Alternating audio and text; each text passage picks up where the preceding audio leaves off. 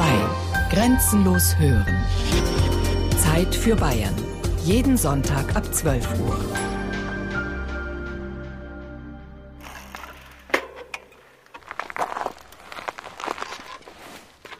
Vierzig Jahre lang hat die Grenze zwischen der Bundesrepublik und der DDR die Menschen in Deutschland Ost und Deutschland West getrennt. Immer unüberwindlicher hat die DDR-Regierung ihre Grenzsperranlagen ausgebaut. Bis am 9. November 1989 Schluss damit war. Was ist heute noch übrig geblieben vom Eisernen Vorhang und vom Grenzlandgefühl in Ost und West?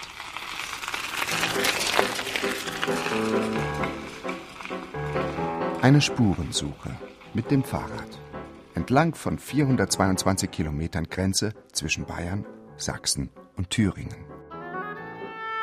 Ich finde es auf der einen Seite wirklich sehr schade, dass der Staat untergegangen ist, weil ich an die Ziele des Sozialismus geglaubt habe. Das Ziel war, es sollte allen Leuten gleich gut gehen. Vorher war man ja wohlbehütet und eingeschlossen. Wir konnten die Haustüren offen lassen. Jeder hat jeden gekannt. Jedes Auto hat man am Motor erkannt. Jetzt muss man schon ein wenig aufpassen. Die Menschen, die nicht unmittelbar in der Nähe der Grenze wohnten, die können das gar nicht so ermessen, dass die Heimat wieder insgesamt begehbar und bewanderbar wurde. Und das ist ein einmaliges Erlebnis, ein Geschenk Gottes. Grenzgänge, was 20 Jahre danach vom Eisernen Vorhang übrig ist. Sie hören ein Feature von Lorenz Storch.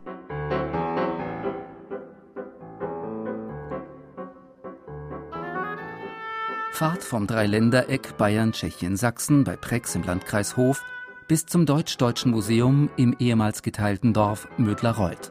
Durch Felder mit Raps und Gerste und kleine oberfränkische Dörfer. 22 Kilometer. Mödlareuth. Ein Dutzend Bauernhöfe. Vielleicht 50 Einwohner. Es wäre ein Dorf wie viele andere, wenn nicht mittendurch der kleine Tannbach flösse. Und wenn der nicht schon vor 200 Jahren zur Grenze zwischen dem Freistaat Bayern und dem damaligen Fürstentum Reuß geworden wäre. Die Amerikaner zogen sich 1945 bis genau zu dieser Linie zurück.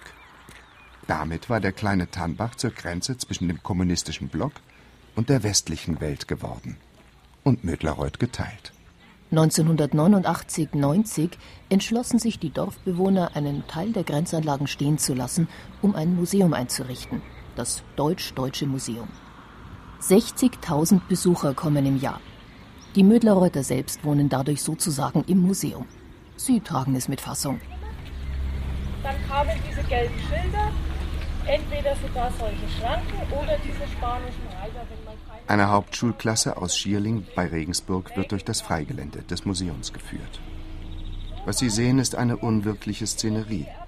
Ein ganz kleines Dorf, gerade mal ein Dutzend Häuser und mittendurch die breiten Grenzanlagen der DDR. Eine Mauer wie in Berlin. Und nicht nur das, erklärt Museumsleiter Robert Lebegern. Wer aus der DDR fliehen wollte, musste ein tief gestaffeltes System von Sicherungsanlagen überwinden. Zum einen musste er ungesehen diese fünf Kilometer Sperrzone überwinden, die also von der Volkspolizei kontrolliert worden war.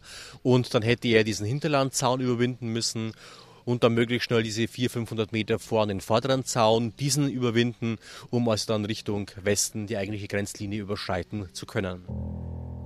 Ein nahezu perfektes System. Zwei Drittel der Flüchtlinge wurden schon im Vorfeld gefasst und bekamen nie einen Zaun auch nur zu sehen. Nur drei von 100 Fluchten waren erfolgreich. Weil immer weniger Flüchtlinge überhaupt bis zum letzten Grenzzaun durchkamen, wurden Schüsse an der DDR-Grenze im Laufe der Jahre seltener. Aber bis zum Schluss bekamen die DDR-Grenzer täglich bei Dienstantritt neu eingeschärft, dass sie den Gegner zu vernichten hätten. Und die letzten Todesfälle gab es noch 1989.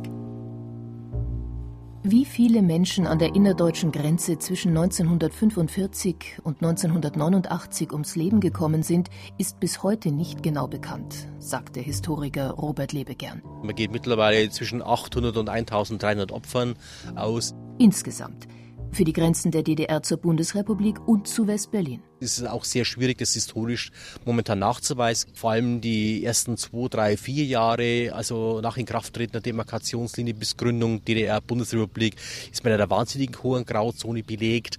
Und da muss man auch sehr seriös normalerweise auch als Historiker eben arbeiten und einmal ganz klar differenzieren zwischen bestätigten Fluchtfällen mit Todesfolge und Verdachtfällen. Denn denken Sie zum Beispiel, eine Wasserleiche an der Ostsee, ist es ein Flüchtling oder ist es nur in Anführungszeichen ein Badeunfall gewesen? Damit wären mehrere Wissenschaftler einige Jahre lang beschäftigt. Bisher hat aber noch niemand der Arbeitsgemeinschaft Grenzmuseen Geld für so ein Forschungsprojekt bewilligt. Die Hauptschüler aus Schierling haben sich das Museum ruhig und aufmerksam angesehen. Und sie sind durchaus beeindruckt. Die 13-Jährigen waren ja noch gar nicht geboren, als die Mauer fiel. Das war halt interessant, also wie die alle gelebt haben, wie die sehr riskant gelebt haben. Und das Von der Mauer, dass vier Mauern entstanden wurden und so. Mit den Mühen wusste ich gar nichts. Eigentlich grausam, weil es sind ja auch viele Leute gestorben dabei. In das Grenzmuseum kommen viel mehr Schulklassen aus dem Westen als aus dem Osten. Das Verhältnis liegt bei 80 zu 20. Offenbar legen die Lehrer in Sachsen und Thüringen nicht so viel Wert darauf, ihren Schülern die dunklen Seiten der DDR-Geschichte nahezubringen. Bei den erwachsenen Besuchern im Deutsch-Deutschen Museum ist das Verhältnis ausgeglichen. Gleich viele aus Ost und West. Die Reaktionen sind aber durchaus unterschiedlich. Bei den Besuchern aus den westlichen Bundesländern oft ein Erschrecken. Das auch daher kommt, dass sie sich zuvor wenig mit der DDR und ihrem Grenzregime auseinandergesetzt haben. Man glaubt es kaum, dass äh, ein Dorf getrennt ist äh, in den Zeiten des Kalten Krieges und schon äh, bedrohlich mit den vielen Zäunen und so weiter. Ich finde es gut, dass es der Öffentlichkeit zugänglich gemacht wird und dass man die Chance hat, sich das mal anzugucken. Ja, es ist schon bedrückend, muss ich sagen. Wenn man es selber nicht mal gesehen hat, da hat man da fehlt einem da auch jede Vorstellung. Dass so ein Aufwand betrieben wurde, um die Bürger der damaligen DDR einfach da zurückzuhalten. Bei vielen Besuchern aus Ostdeutschland ist die Haltung eine andere. Sie spüren, in diesem Museum wird auch die eigene Geschichte in und mit der DDR verhandelt. Und natürlich war damals ganz und gar nicht jeder ein Oppositioneller. Und wenn dann ein bayerischer Journalist nach der Meinung zum Grenzmuseum fragt, dann heißt es, ich habe da keine Meinung dazu. Das war alles nicht so, ruft ein anderer Thüringer im Blaumann quer über die Straße. Ins Mikrofon sprechen will er nicht. Und auch wer sich ausdrücklich vom DDR-Regime distanziert, wie dieser Besucher aus dem Ostteil Berlins, verspürt dennoch das Bedürfnis, sich zu rechtfertigen. Baumaterial, Metall und alles gab es ganz schwierig in der DDR, bloß für besondere Leute. Hier haben die Hunderte von Kilometern gebaut, nicht, um die DDR-Leute zurückzuhalten. Fürchterlich. Aber wir haben auch wie Menschen erlebt. Das sind nicht so vornehm und so reichlich wie Sie. Aber verhungert sind wir auch nicht und verblödet sind wir auch nicht. Fahrt von Mödlarreuth nach Hirschberg an der Saale. Eine kleine Teerstraße über einen Hügel, vorbei an einem verrottenden Betonkasten. Die alte Kaserne der DDR-Grenztruppen. Dann durch eine schöne Allee bergab nach Hirschberg. Gleich nach dem Ortseingang links steht das alte Schloss. Viereinhalb Kilometer.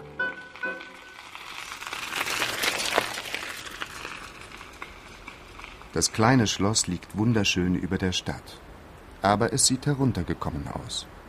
An der Zufahrt steht eine in die Jahre gekommene Bautafel, die Auskunft über Renovierungsbemühungen des Freistaats Thüringen gibt.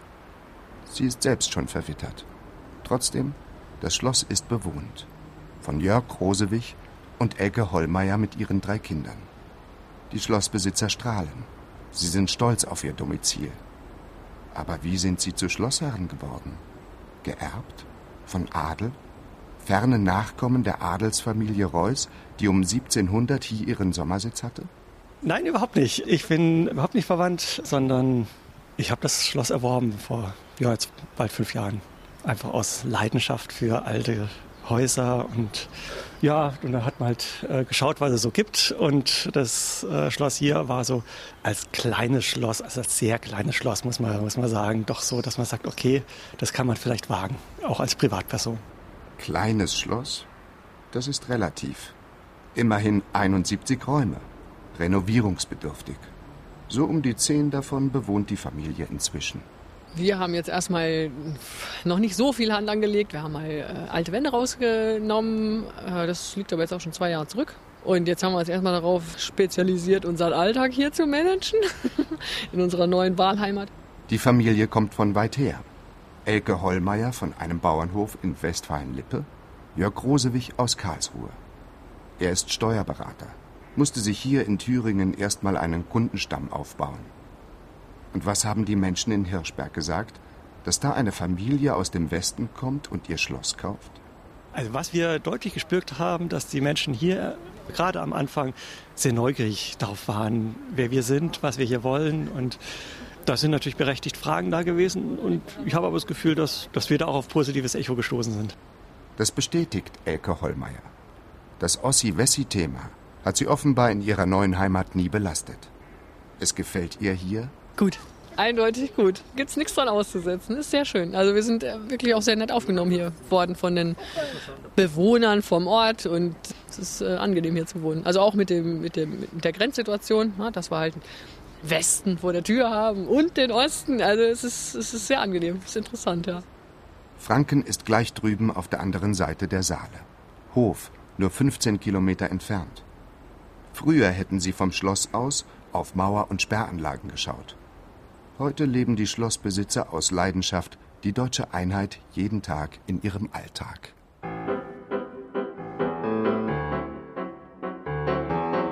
Fahrt von Hirschberg nach Blankenstein. Schön wäre es einfach, die Saale entlang zu fahren. Aber leider, leider ist das Tal zu eng. Also bergauf. Sehr steil bergauf. Von oben wird man belohnt mit einem Ausblick auf die Autobahnbrücke, mit der die A9 das Saaletal überwindet. Vom alten Grenzübergang Hirschberg ist hier nichts mehr zu sehen. Dann steil bergab nach Blankenstein. 15 Kilometer.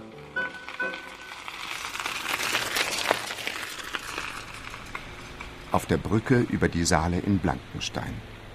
Von hier aus hat man freie Sicht auf die riesige Papierfabrik, die das kleine Örtchen seit 1883 überragt. Zu DDR-Zeiten lag ständig der Geruch von Chemie über dem Ort. Abwässer liefen ungeklärt in die Saale.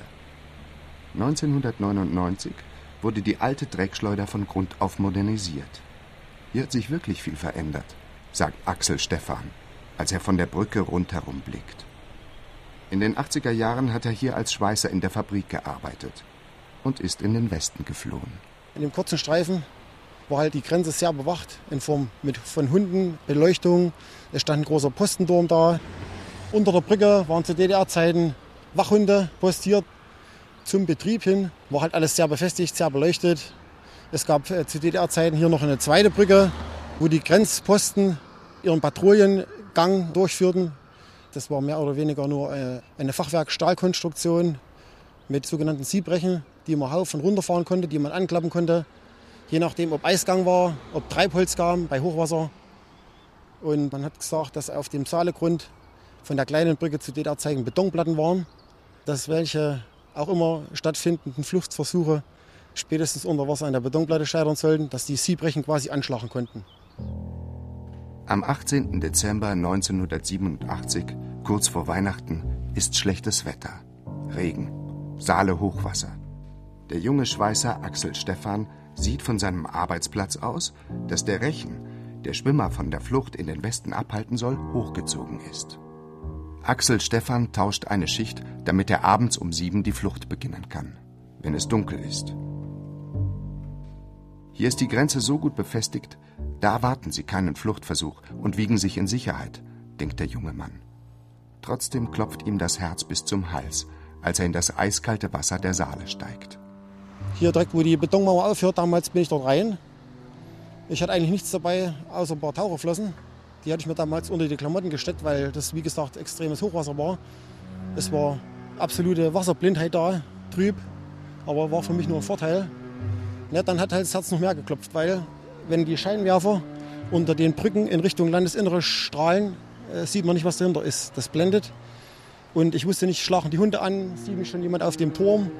Und ich habe es dann halt so gemacht, ich habe mich dann an dem langen Gras, an dem ganzen alten, abgestorbenen, fetzigen Zeug, was da am Wasser getrieben hat, immer vorwärts gezogen Und wo ich mir dann sicher war, dass ich diesen Brücken, Brückenpfeiler hier unten erwische, habe ich dann den direkten Tauchgang gemacht.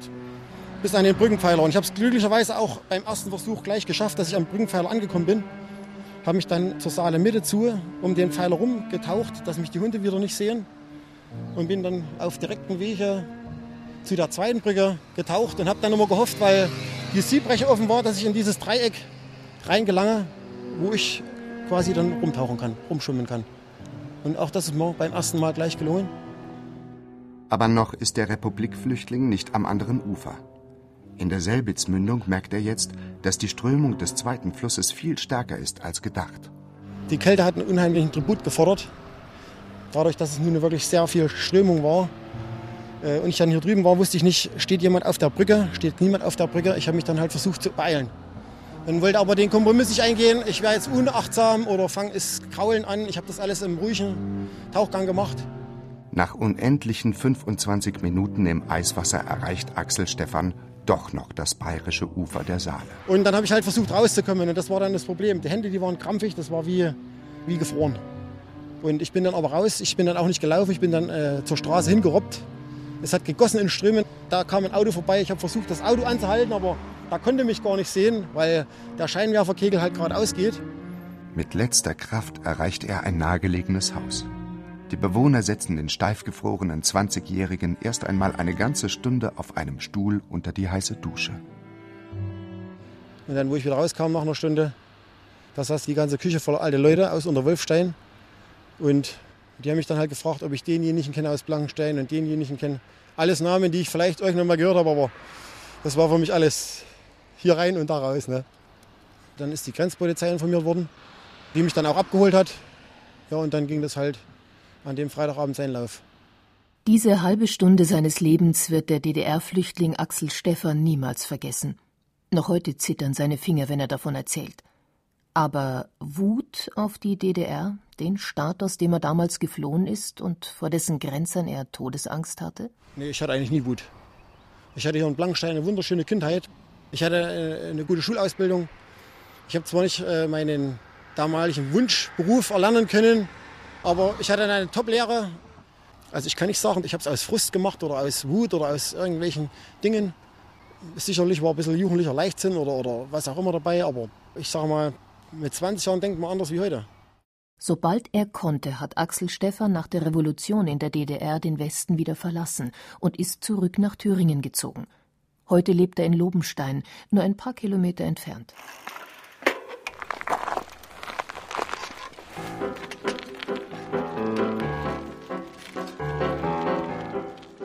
Von Hirschberg zum Schönwappenweg.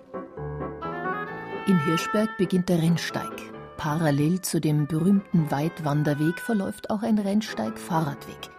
An Pfählen aufgehängte, ausgetretene Wanderschuhe säumen den Weg auf dem Höhenzug des Thüringer Walds, mit weiten Blicken nach beiden Seiten übers Land. Dann erreicht man mitten im Wald den Schönwappenweg. 20 Kilometer. Der Wind rauscht in den Wipfeln der Fichten im Wald bei Brennersgrün. Der frühere Kolonnenweg der DDR-Grenztruppen ist noch gut erhalten und geht mitten durch den Wald über Berg und Tal. Man sieht noch immer die breite Schneise, wofür die Grenzanlagen gerodet wurde. Einige Jahre lang war hier Heide. Jetzt wächst die Freifläche langsam mit Birken und Fichten zu. Ein friedliches Bild, an dem sich der pensionierte bayerische Grenzpolizist Martin Weber freuen kann. Früher war das hier ein Todesstreifen, erzählt er. Es ist äh, hier in der Nähe schon allerhand passiert. Es ist Flüchtlingen gelungen, über die Grenze zu kommen, aber es haben auch hier welche ihren Tod gefunden. Also der letzte Flüchtling, der noch beschossen wurde, der hat die Flucht nicht geschafft, also der ist noch auf DDR-Gebiet gestoppt worden, war 1988. Dort ist noch geschossen worden. 1965 bis 1990 hat Martin Weber als Polizist hier an der Grenze Dienst getan. 25 Jahre lang einsame Patrouillengänge durch den Wald und gespenstische Zusammentreffen mit den Grenzsoldaten der DDR. Wir haben zwar immer versucht, mal Kontakt aufzunehmen, aber das war nicht möglich. Das war ein stummes Gegenüber. Wir haben immer versucht, mal zu winken, aber es wurde nie erwidert. Also das war eine stumme Zeit, sagen wir mal so. Der jahrhundertealte Rennsteig verläuft hier für zwölf Kilometer auf der bayerischen Seite. An der Grenze hatte die DDR den Weg mit Mauer und Stacheldraht abgeschnitten. Anstatt in Blankenstein, wie es seit Hunderten von Jahren Tradition war, sollte der Rennsteig nun erst in Neuhaus am Rennweg beginnen. Fast um die Hälfte verkürzt. Umso größer die Freude, als die Grenze dann endlich wieder aufging. Das war der 28. April, darum vergisst man nie, als man hier den Zaun aufgeschnitten hat. Durch diesen Zaun sind die Massen von 3.000, 4.000 Leute, haben sich regelrecht da durchgequetscht und das ist regelrecht durchgequollen. Und ja, die Grenzsoldaten der DDR, die kamen noch auf uns zu, ob wir eine Kontrolle machen, haben wir gesagt, nein, die Zeit ist vorbei. Die zwölf Kilometer Rennsteig hier im Wald heißen Schönwappenweg. Und zwar deshalb, weil man hier auf engstem Raum eine ganze Reihe der schönsten Wappengrenzsteine Deutschlands sehen kann. Für den pensionierten bayerischen Grenzpolizisten Martin Weber sind diese Wappensteine schon seit Jahrzehnten ein großes Hobby. Gerne zeigt er seinen Lieblingsstein. Der Kurfürstenstein ist sicherlich der älteste Wappenstein, den wir in Deutschland haben. Er stammt aus dem Jahr 1513 und hat die Zeiten überdauert, hat auch dann äh, die DDR überdauert. Hier, wenn wir uns drauf schauen, äh, sächsische Wappen, unten die gekreuzten Schwerter, auf der anderen Seite, auf der Rückseite, ist das Wappen des Hochstiftes Bamberg. Das Wappen mit dem äh, Bamberger Löwen, fränkische Rechen. Und unten sind nochmals Turnierkolben, die kommen aus dem Hauswappen des Bischofs. Der Grenzstein hat also einmal die Grenze zwischen Sachsen und dem Bistum Bamberg markiert. Eine Grenze, die nicht etwa erst um 1500 entstanden ist. Die Grenze selber ist noch älter. Die Grenze war hier in diesem ja, abgelegenen Gebiet nicht linear gezogen, sondern es war ein Grenzraum. Die Grenze hat sich seit dem Mittelalter entwickelt. Es war eine ganz alte Grenze, die dann um 1500 linear gezogen wurde. Es gab nämlich Streit zwischen den Orten Lehesten im sächsischen Gebiet und Teuschnitz hier auf bambergischen Gebiet. Von oben wurde dann befohlen, es muss für alle Zeiten Frieden sein und das Gebiet wird genau vermessen und die Steine werden dann gesetzt. Heute sind nur noch leider drei Stück vorhanden. Wenn man von diesem Kurfürstenstein aus weitergeht, dann kann man noch andere Grenzsteine aus späteren Epochen entdecken. Bis hin zu einem Stein aus dem Jahre 1993, wo dann vom Freistaat Bayern und dem Freistaat Thüringen die Rede ist. Grenzland war diese Landschaft also schon immer. Denn hier verläuft die Wasserscheide zwischen Main und Elbe, ein Höhenrücken als natürliche Grenze. Aber was die Menschen daraus gemacht haben, war im Laufe der Jahrhunderte sehr unterschiedlich. Anfangs wusste man nicht mal so genau, wo die Grenzlinie verläuft. Dann kamen die Markierungssteine und für 40 Jahre der Todesstreifen als unüberwindliche Trennlinie zwischen Ost und West. Aber auch die alten Grenzen haben bei den Menschen ihre Spuren hinterlassen. Die Herrschaft Lauenstein mit dem Ort Ludwigsstadt ist zum Beispiel schon 1622 von den Bayreuther Markgrafen gekauft worden. Deshalb gehört sie heute zu Franken und nicht zu Thüringen. Die Sprache der Bewohner hat sich in den vergangenen Jahrhunderten jedoch hartnäckig geweigert, diese Grenzverschiebung mitzumachen. Die Wasserscheide ist auch gleichzeitig äh, Sprachgrenze. Ich selber komme aus dem bambergischen, spreche äh, fränkischen Dialekt. Meine Frau kommt aus Lübbestadt, spricht düngischen Dialekt. Und oftmals vor der Wende, wenn wir dann in Urlaub waren, irgendwo in Italien, wurde sie immer angesprochen, dass sie schon ausreisen dürfen in so jungen Jahren. Na, haben wir gesagt, nein, Bayern ganz oben. Heute trennt die Grenze zwischen Bayern und Thüringen die Menschen nicht mehr, sagt Martin Weber. Gott sei Dank. Früher, ich habe mich immer eingesperrt gefühlt, auch hier herum, obwohl wir ja im Westen waren. Ringsum die Zäune. Der Landkreis Kronach ragt in Form eines Fingers nach Thüringen hinein. Und der alte Spruch, äh, der Westen ist im Süden, der Osten ist überall, hat schon eine gewisse Bedeutung. Und heute ist es natürlich eine sagenhafte Sache, wenn wir schnell mal nach Norden fahren können. Es ist für mich immer noch ein Wunder, wenn ich in Brozella äh, rüberfahre nach Thüringen, nach Erfurt mal schnell fahre, auf dem Gemüsemarkt oder nach Weimar oder nach Goda. Also das ist immer noch was Besonderes und ich mache es gerne.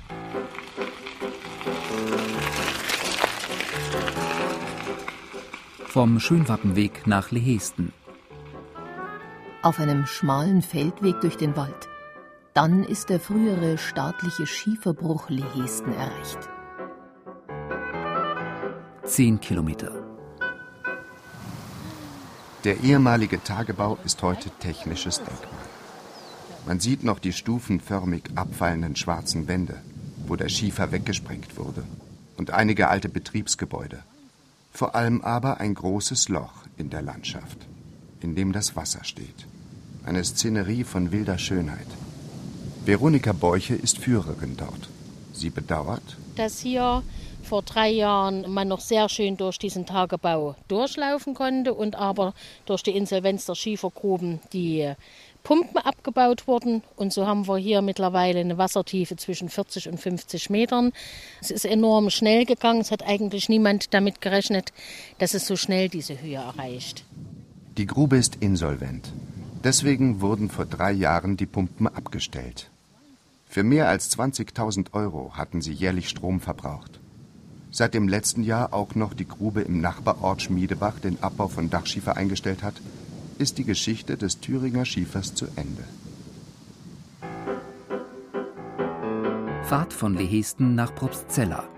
Obwohl die alten Gruben geschlossen sind, noch immer sind die Häuser links und rechts der Straße fast alle kunstvoll mit Schiefer gedeckt und oft auch verkleidet. In Lehesten sowieso, aber auch in den Dörfern des Thüringer Walds. Genauso wie im Frankenwald auf der anderen Seite der Grenze.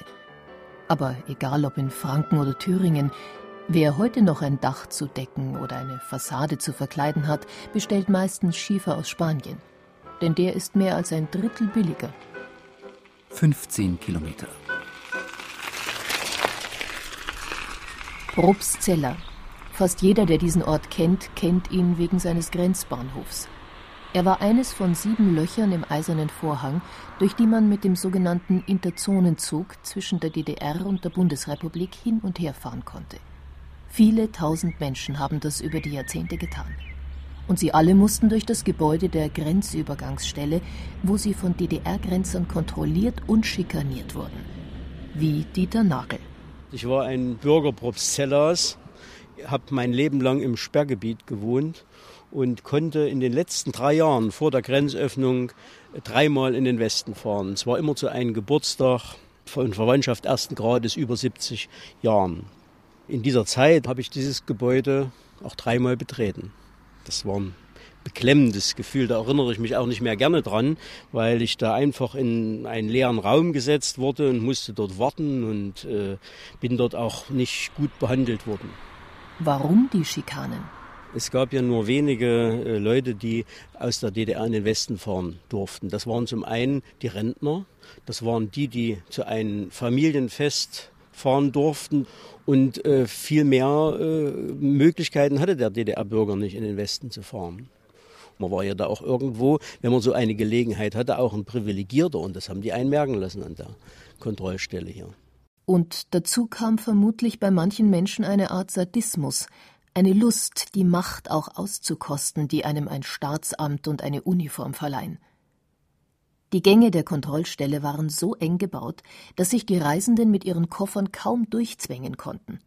Schon dadurch stellte sich ein beklemmendes Gefühl bei ihnen ein. Ich denke sogar, dass das bewusst so angelegt war und so gebaut wurde, um dort Macht zu demonstrieren und um dort mit der Architektur einzuschüchtern. Der unansehnliche Betonklotz der Grenzübergangsstelle stand bis vor wenigen Monaten genau hier, zwischen Bahngleisen und Bundesstraße, direkt neben dem Bahnhof von Probstzella. Seit diesem Frühjahr ist das Kontrollgebäude aus den 60er Jahren jedoch abgerissen. Über die Brache wächst jetzt langsam frisch gesätes Gras. Dieter Nagel, der in Probstzella ein Medizinunternehmen betreibt, hält es für einen Fehler, dass die Stadt ein unangenehmes Kapitel ihrer Geschichte auf diese Weise getilgt hat. Zusammen mit anderen hatte er eine Bürgerinitiative gegründet, um die Kontrollstelle zu erhalten. Dieser letzte Grenzbahnhof, den hätte ich für eine ganz große Chance für Probstzella gehalten, hier ein Museum einzurichten und eine, eine Stätte des Gedenkens, um den Jugendlichen, um den kommenden Generationen diese Geschichte nahezubringen und anschaulich zu machen. Und ich hätte eben gehofft, dass man durch dieses Grenzmuseum einen Besucherstrom hier nach Probstzella gelenkt hätte, der Probstzella sehr weitergeholfen hätte. Marco Wolfram ist der Bürgermeister von Probstzella. Er war bei der Grenzöffnung 16 Jahre alt. Dann war er 14 Jahre lang weg aus seiner Stadt, Studium im Ausland, Arbeit in der Großstadt. 2006 dann hat er als Außenseiter kandidiert und die Bürger Probstzellas haben ihn zu ihrem hauptamtlichen Bürgermeister gewählt. Seitdem versucht der heute 36-Jährige in dem 1400 Einwohnerort etwas zum Besseren zu bewegen. Die letzten 20 Jahre ist Probstzella geprägt durch äh, Einwohnerrückgang, über 20 Prozent Einwohnerverlust. Äh, eine ganze Reihe von Unternehmen hat sich eben äh, nach der Wende nicht halten können. Es gibt zwei, drei Erfolgsstories, wo wir sagen können, hier sind noch ein paar Arbeitsplätze geblieben. Aber es scheint so zu sein, dass wir hier in dieser landschaftlich relativ schönen Region uns auf den Tourismus stärker fokussieren müssen, um da eventuell noch wirtschaftlich was machen zu können. Da hätte eine Gedenkstätte in der ehemaligen Grenzkontrollstelle ja eigentlich gut ins Konzept gepasst. Aber die Mehrheit des Gemeinderats hatte für den Abriss gestimmt und blieb auch dabei. Es zeigte sich aber dann, dass das Land Thüringen eher die ähm, Museen konzentrieren will und nicht noch ein weiteres mit fördern will. Und es wäre dann sozusagen Sache der Gemeinde geworden, sich um das Museum zu kümmern. Und da hat dann letztendlich äh, der Gemeinde einfach die finanzielle Kraft oder auch die Fantasie gefehlt, äh, zu sagen, hier kann ein Museum entstehen, wo wirklich äh, 50.000 äh, Besucher jährlich herkommen. Und äh, man ist dann am Ende beim Abriss geblieben. Volker Hotka war früher Elektriker bei der DDR-Reichsbahn. Heute zeigt er als Naturführer Touristen die grüne Umgebung Probstzellas. Obwohl er also selbst Geld mit dem Tourismus verdient, war er gegen das Museumsprojekt in der Grenzkontrollstelle. Seine Meinung ist offenbar repräsentativ für die Mehrheit der Bewohner Probstzellas. Es ist einfach so, das ist hergekommen, weil es damals notwendig war, aus der Sicht von gewissen Leuten. Wir haben es alle nicht gebraucht und heute stört es mich beim besten Willen nicht, wenn hier wieder Gras wächst. Als Kinder haben wir hier gespielt, da war ein großer Holzplatz. Das war sehr interessant und das andere haben wir eigentlich nicht gebraucht. Das haben andere uns aufgedrängt. Aus den Augen, aus dem Sinn.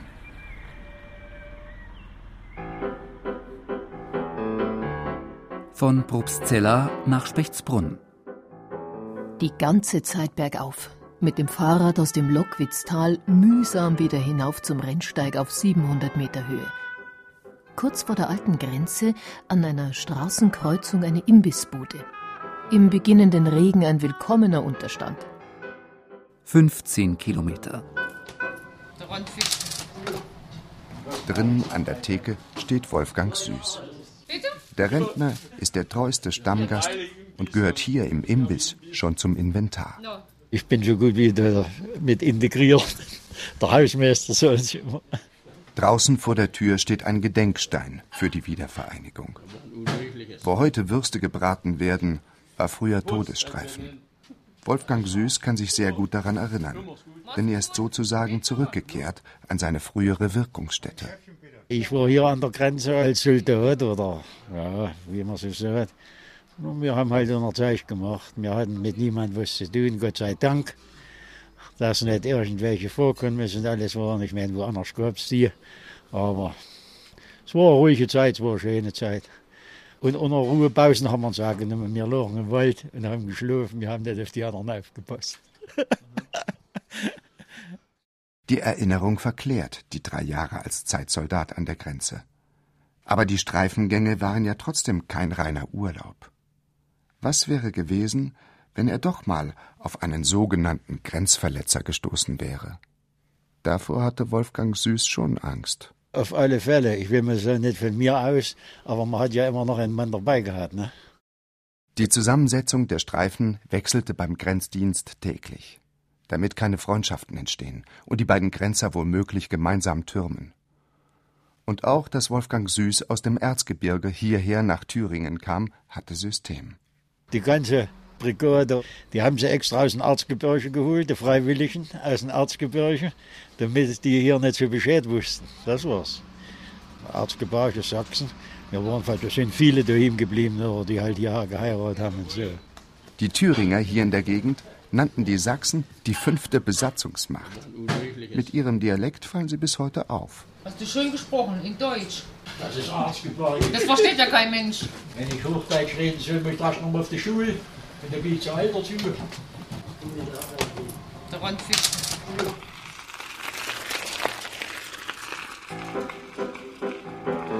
Von Spechtsbrunn nach Heinersdorf.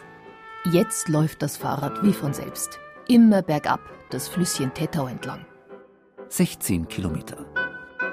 Der kleine Ort Heinersdorf lag früher auf thüringischer Seite direkt an der Grenze. Vom Westen abgeschottet durch eine Mauer. Ein kleines Stück davon haben die Bürger als Mahnmal stehen lassen.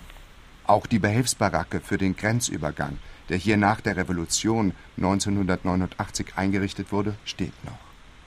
Darin eine kleine Ausstellung zur Grenzgeschichte. Vor der Gedenkstätte, genau auf der Linie zwischen Bayern und Thüringen, treffen sich zwei Männer aus Ost und West. Erich Eckert aus Heinersdorf, der sich bis heute im örtlichen Förderverein fürs Gedenken an die deutsche Teilung engagiert, und Georg Konrad aus dem fränkischen Dorf Welitsch, das einen Kilometer entfernt fast in Sichtweite liegt. Er war dort zur Wendezeit Bürgermeister. Die gute Nachbarschaft liegt ihm sehr am Herzen. Aber er tut nicht so, als hätte sie eine alte Tradition. Wir haben hier Religionsgrenze. Bayern und Thüringen. Auf bayerischer Seite ist man hier katholisch, auf thüringischer evangelisch. Und da hat sie natürlich aus dieser Einstellung zur Religion und der Beziehung der Menschen untereinander natürlich nicht unbedingt äh, ja, verwandtschaftliche Verhältnisse ergeben. Aber ich habe mir sagen lassen, dass der Besuch der Kirchweih sowohl in Welitsch als auch in Heinersdorf immer wieder gegeben waren. Und da hat natürlich auch dazu gehört, dass eine zünftige Schlägerei äh, das Fest oft dann abgeschlossen hat. Die Grenze hat also von alters her das Leben der Menschen hier bestimmt. Aber der eiserne Vorhang und das bleierne DDR-Grenzregime waren eine historische Ausnahmesituation. Erich Eckert hat das Leben im Sperrgebiet gehasst. Abends Ausgangssperre, kaum Besuche erlaubt, Waldspaziergänge verboten und überall Mauern und Zäune. Das hat sich eben dann im Laufe der Jahre bis 1989 immer schlimmer, immer, immer mehr, immer mehr Zäune, Zäune, Zäune, Lichter und Mauern und so weiter. Ist immer mehr geworden dann. Das war eigentlich ein, ein Leben nur mit Einschränkungen. Das hieß ja sogar, du darfst hier wohnen, du musst nicht. Und immer fühlte man sich in dem Grenzdorf unter Beobachtung. Nicht ohne Grund, wie sich später herausstellte. Es war alles unter Kontrolle, muss man sagen. Also gab es nichts, wo nichts kontrolliert worden ist. Weil wir hatten da in Ort im Laufe der Jahre 39 IMs, also informelle Mitarbeiter der Stasi. Und da brauchen wir nicht viel zu sagen, was da, was da gelaufen ist. Vor allen Dingen äh, war es so, dass die, die wirklich gedacht haben, dass die bei der Stasi sind, die waren gar nicht dabei. Aber da waren dabei, da hätte man sein Handy ins Feuer legen können oder seinen Kopf runterhacken lassen würden. Aber die waren dann bei der Stasi. Das war, das war erschreckend nach der Wende, das alles noch so festzustellen. Der Gedenkstättenverein Heinersdorf-Welitsch hatte in den Stasi-Akten bei der Gauk-Behörde recherchiert. Und so traten hier nach dem Ende der DDR die Konflikte offen zutage, die anderswo bis heute nur unterschwellig die Beziehungen in den Dörfern vergiften. Da gab es natürlich Diskussionen und gab Verfeindungen und, und, und, und, was der Teufel nicht war. So gab es in den Familien. Also teilweise der, der Schwiegersohn von Schwiegervater beobachtet worden. Solche Dinge gab es natürlich auch. Und dann kam der 19. November 1989. Zehn Tage nach den bewegenden Szenen von Berlin ging die Mauer auch im kleinen Heinersdorf auf. Aber nicht von alleine. Das DDR-Regime hatte nicht vor, hier einen Grenzübergang zu eröffnen. Also schritt Erich Eckert zur Tat. Bei seiner Blasmusikkapelle und sonst im Dorf gab er die Parole aus Am Sonntag um 14 Uhr marschieren wir auf die Grenze. Bang war ihm zumute, als er mit seiner Frau auf die Straße ging. Vor fünf Minuten vor zwei. Kein Mensch auf der Straße. Nicht ein einziger. Weit und breit. Niemand war da. Dann haben wir so drei, vier Minuten dort gestanden. Auf einmal ging es los. Innerhalb von fünf, zehn Minuten war alles schwarz. Dann sind die Dorfbewohner auf den Grenzzaun zumarschiert. Erich Eckert voran. Es waren 30 Grenzsoldaten drin, oder 25 oder 30. MBI, eingehakt. Aufmachen, ging's los. Aufmachen, aufmachen. Die Grenzsoldaten, also die hatten genauso so ein Angstgefühl in sich, wahrscheinlich wie mir auch. Aufmachen, aufmachen. So lange blieben die Bürger und so lange spielten die Musikkapellen von Heinersdorf und Welitsch auf beiden Seiten der Mauer, bis die DDR-Grenzsoldaten aufgaben und ein Element aus dem Grenzzaun herausnahmen. Ihr könnt rüber, aber nur bis 17 Uhr, hieß es. Daraus ist dann am Ende 5 Uhr früh geworden. bis die Heinersdorfer und die Welitscher beim gemeinsamen Freudenfest alle Alkoholvorräte ihrer beiden Dörfer ausgetrunken hatten. Und heute? Wie verstehen sich Ost und West? Georg Konrad aus Welitsch. Auf jeden Fall haben sich die beiden Ortschaften und Gemeinden, kann man sagen, sehr, sehr gut angenähert. Und es sind sehr gute persönliche, aber auch kommunale Beziehungen. Es sind wirtschaftliche Beziehungen da. Und es sind natürlich auch familiäre Beziehungen entstanden, ja, nach der Grenze. Aber plus eins gibt es nicht mehr, die Schlägerei oder Kerber. Von Heinersdorf zum Froschgrundstausee. Weiter auf kleinen Straßen, immer möglichst nah an der Grenze. Vorbei an Kronach, vorbei an Coburg. 37 Kilometer. Auf dem Staudamm des Froschgrundsees. Von hier aus bietet sich seit einigen Jahren eine einmalige Aussicht. Hoch über den See spannt sich eine Brücke für die künftige ICE-Hochgeschwindigkeitsstrecke Nürnberg-Berlin. Dies soll einmal, heißt es, die größte Betonspannbrücke in Europa sein, über die eine Eisenbahn fährt. Die Fahrbahnfläche wird derzeit Stück für Stück über die Bögen geschoben. Angeblich soll sie, wenn sie fertig ist, fast 150.000 Tonnen wiegen. Ruth Köpke wohnt in der Nähe. Sie zeigt heute Verwandten diese Sehenswürdigkeit.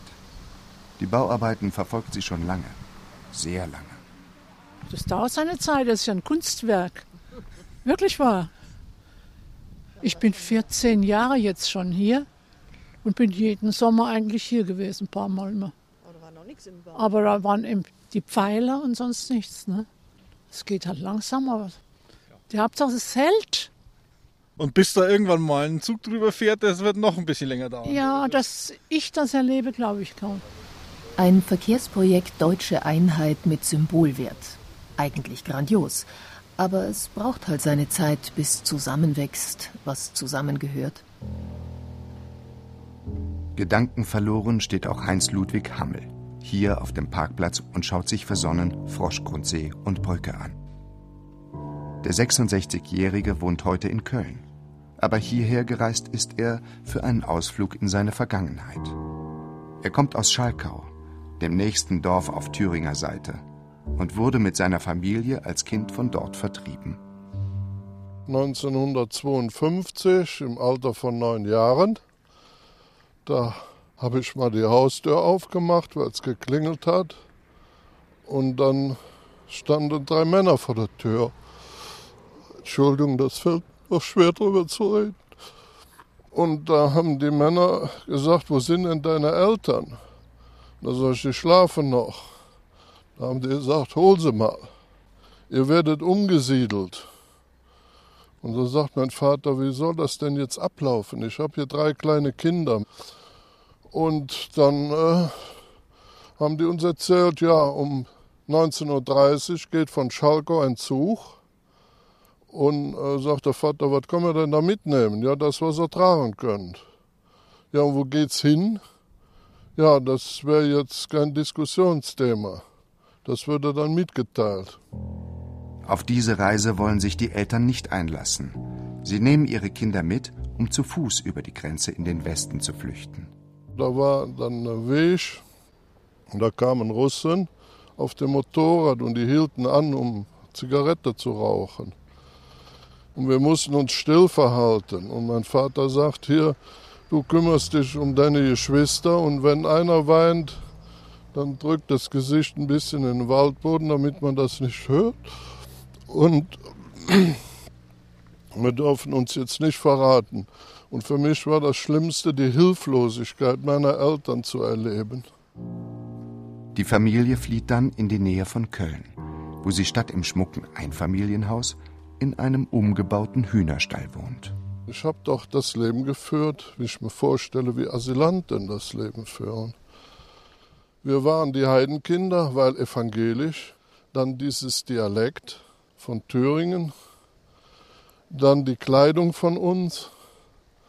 Dann äh, sah das so aus, dass wir erstmal vertrimmt wurden, auf dem Weg zur Schule und von der Schule und in den Pausen. Und so haben wir dann die Jugend so verbracht. Da war wenig Sonnenschein insgesamt. Die Mutter war entwurzelt und hat ihr Leben lang mit dem Verlust ihrer Heimat gekämpft. Und für den Buben von damals war die Vertreibung ein Schock fürs Leben, der bis heute nachwirkt. Heinz Ludwig Hammel war ein Opfer der Umsiedlungsaktion von 1952, mit der die DDR Tausende von Menschen, die als politisch unzuverlässig galten, aus der Grenzzone entfernte. Die Behörden sprachen von der Aktion Ungeziefer. Das zeigt, was die DDR von politisch Andersdenkenden hielt und wie nah sie sprachlich der Nazidiktatur stand.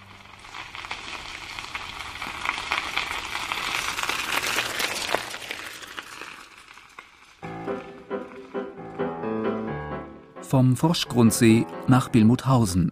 Durch den Wald und über die neu gebaute Thüringer Waldautobahn hinweg. Die ist im Gegensatz zur Bahnstrecke schon fertig. Nur wenige Autos fahren darauf. Durch weite Felder an Bad Rudach vorbei. Hinter Gauerstadt wieder über die Grenze zu Thüringen. 38 Kilometer. Das Ortsschild steht wieder da. Billmuthausen. Aber das Dorf ist weg. Ein einsames Trafohäuschen ist das einzige, was die Grenztruppen stehen haben lassen. Und der Friedhof mit einer neu gebauten Kapelle, ein Pflug, ein Mühlstein, daneben eine Gedenktafel. Wanderer, der du vorübergehst, verweile. Gedenke der jüngsten deutschen Vergangenheit. Hier stand seit 1340 das Dorf Billmuthausen, 1978 zerstört, seine Einwohner vertrieben. Auf einer Bank sitzt eine alte Frau. Ihren Namen will sie nicht sagen. Sie kommt aus dem fränkischen Nachbardorf Sulzfeld. Erinnert sich noch an die Zeit vor dem Eisernen Vorhang. Fast alle Billmuthausener kannte sie. Aber die Grenze wurde bald undurchdringlich. Wenn man halt draußen Feld war, also man dann die, wo man gekannt hat, da hat man mal gewunken, aber die durften ja nicht. Ne? Die Bewohner von Billmuthausen wurden nach und nach vertrieben weil sie bei der Bewachung der Grenze im Weg waren. 1978 verschwanden die letzten Häuser. Das haben wir ja gar nicht gemerkt. Wir haben ja gar nicht gemerkt, wie sie das weggemacht haben, die Häuser, wie sie die gesprengt und abgebaut haben. Das haben wir nicht gemerkt. Also wir haben wohl gehört, es da hüben geklopft hat und gemacht, wie jetzt, wenn der Wind so, ne, hört man das ja. Aber was da passt, konnten wir ja nicht, sahen sie ja mit am Wald, konnten wir ja nicht reingeguckt.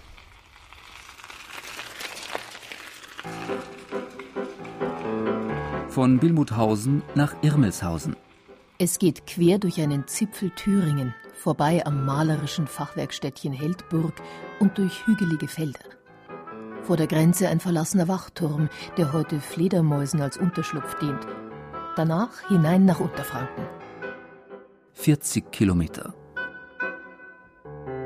Stolz liegt die spätgotische Kirche St. Jakobus auf einem Hügel über Irmelshausen. Darin bereitet Mesnerin Gertrud Rüth die Kirche für den Sonntag vor. Dieser Teil des Grabfelds ist evangelisch. Bei uns ist ein Baron von Bibra und die wurden damals evangelisch. Die musste sich ja die Bevölkerung dann auch anpassen. Bibra, der Stammsitz der alten Herren, liegt drüben in Thüringen – und so war der Milzgrund viele hundert Jahre lang auch hinüber nach Thüringen orientiert. Auch die Verwandtschaft, es richtet sich alles nach Thüringen. Früher, also wir hatten auch noch alte Verwandtschaft drüben, die wir gar nicht gekannt haben, aber meine Mutter dann noch. Und wenn die Grenze dann geöffnet worden ist, dann hat man halt die alten Verwandten besucht, die man da vorher noch nie gesehen hatte. Also ich war sonst nie drüben. Und heute? Sind die fränkische und thüringische Hälfte des Grabfelds wieder vereinigt? Ich denke, es ist noch ein bisschen Grenze schon da, ja. Man kann zwar rüber und rüber, aber so, so ein inniges Verhältnis ist da noch nicht entstanden. Also die erste Zeit hat man gedacht, na ja, es wird vielleicht doch noch, aber irgendwie in den Köpfen ist die Grenze schon noch da. Die jungen Leute, die wissen das ja jetzt gar nicht anders und trotzdem ist es immer noch Ost und West. Tut mir leid, ist so. Eine ehrliche Antwort. Von Irmelshausen nach Menthausen. Nach Thüringen rüber sind es hier nur ein paar hundert Meter. Die Grenze ist hier inzwischen so gut wie unsichtbar. Gleich dahinter Menthausen. Die gleichen Fachwerkhäuser, eine ähnlich gebaute alte Kirche, eben auch Grabfeld. Gleich hinter dem Ort links geht ein kleiner Feldweg weg ins grüne Band. Hier ist der ehemalige Grenzstreifen Naturschutzgebiet. Ein Kilometer. Horst Worlitzek und Norbert Wirsching sind auf der Pirsch mit ihrem Kescher. Ja, Mixe. Bleibt drin. Das sieht mir typisch, dass es noch ein Junge ist. Ein Männchen, die Flügel, Stummel und das große Schild. Das ist eine Wandstrecke. Die beiden sind Naturschützer und wohnen ganz in der Nähe in Römhild, im thüringischen Teil des Grabfelds. Die Wanstschrecke, eine bedrohte Heuschreckenart, die wegen ihres dicken Bauchs so heißt, hat vor vielen Jahren aber ein fränkischer Kollege von ihnen gefunden.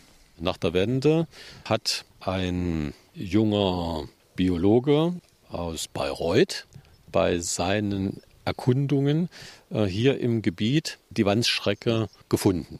Logisch, dass die Naturschutzverbände sich dafür interessiert haben, um die Wandstrecke dauerhaft hier zu erhalten. Und äh, man kann sehen, wir sind jetzt im vierten Jahr, äh, dass das ganz gut geklappt hat. Horst Worlitzek und Norbert Wirsching haben sich schon zu DDR-Zeiten im Naturschutz engagiert. Wiesen gemäht, Bäume gepflanzt. Mit damals noch vielen Gleichgesinnten. Der Naturschutzgedanke, gerade um die Wendezeit, war in unseren Breiten also richtig publik, hat aber in den letzten Jahren rapid abgenommen, also weil die Menschen wieder andere Sorgen haben. Wir sind aber dabei geblieben. Dass sie einfach so auf einer Wiese Insekten beobachten können, die früher eine Todeszone war, ist für die beiden Thüringer aber immer noch etwas Wunderbares. Inzwischen ist es schon wieder Normalität. Und in 14 Tagen sind wir mit einer Schulklasse hier und diese Kinder, die sind jetzt 15, 16 Jahre und die können sich das kaum noch vorstellen, wie das hier mal vor den 20 Jahren aussah. Und für die ist das schon wieder Geschichte. Bis zum Dreiländereck Bayern, Thüringen, Hessen bei Fladungen sind es von hier aus noch 40 Kilometer. 422 Kilometer Grenze. Eine Grenzlinie, die früher für die Bewohner auf beiden Seiten das Ende der Welt bedeutete, ist heute an den meisten Stellen kaum noch zu erkennen. Die Wunde, die der eiserne Vorhang in die Landschaft geschlagen hatte, ist schon jetzt fast völlig verheilt. Und die Menschen im früheren Grenzland? Inzwischen liegen sie sich nicht mehr mit Freudentränen in den Armen. Vielleicht ist es keine Liebe geworden, aber es ist ganz einfach Normalität eingekehrt zwischen Bayern, Sachsen und Thüringen. Und das ist ja nicht das Schlechteste.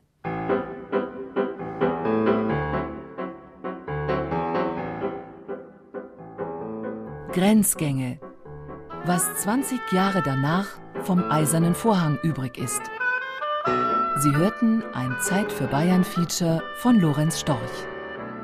Sprecher René Dumont, Julia Fischer und Matthias Lauer. Ton und Technik Daniela Röder. Redaktion Gerald Huber.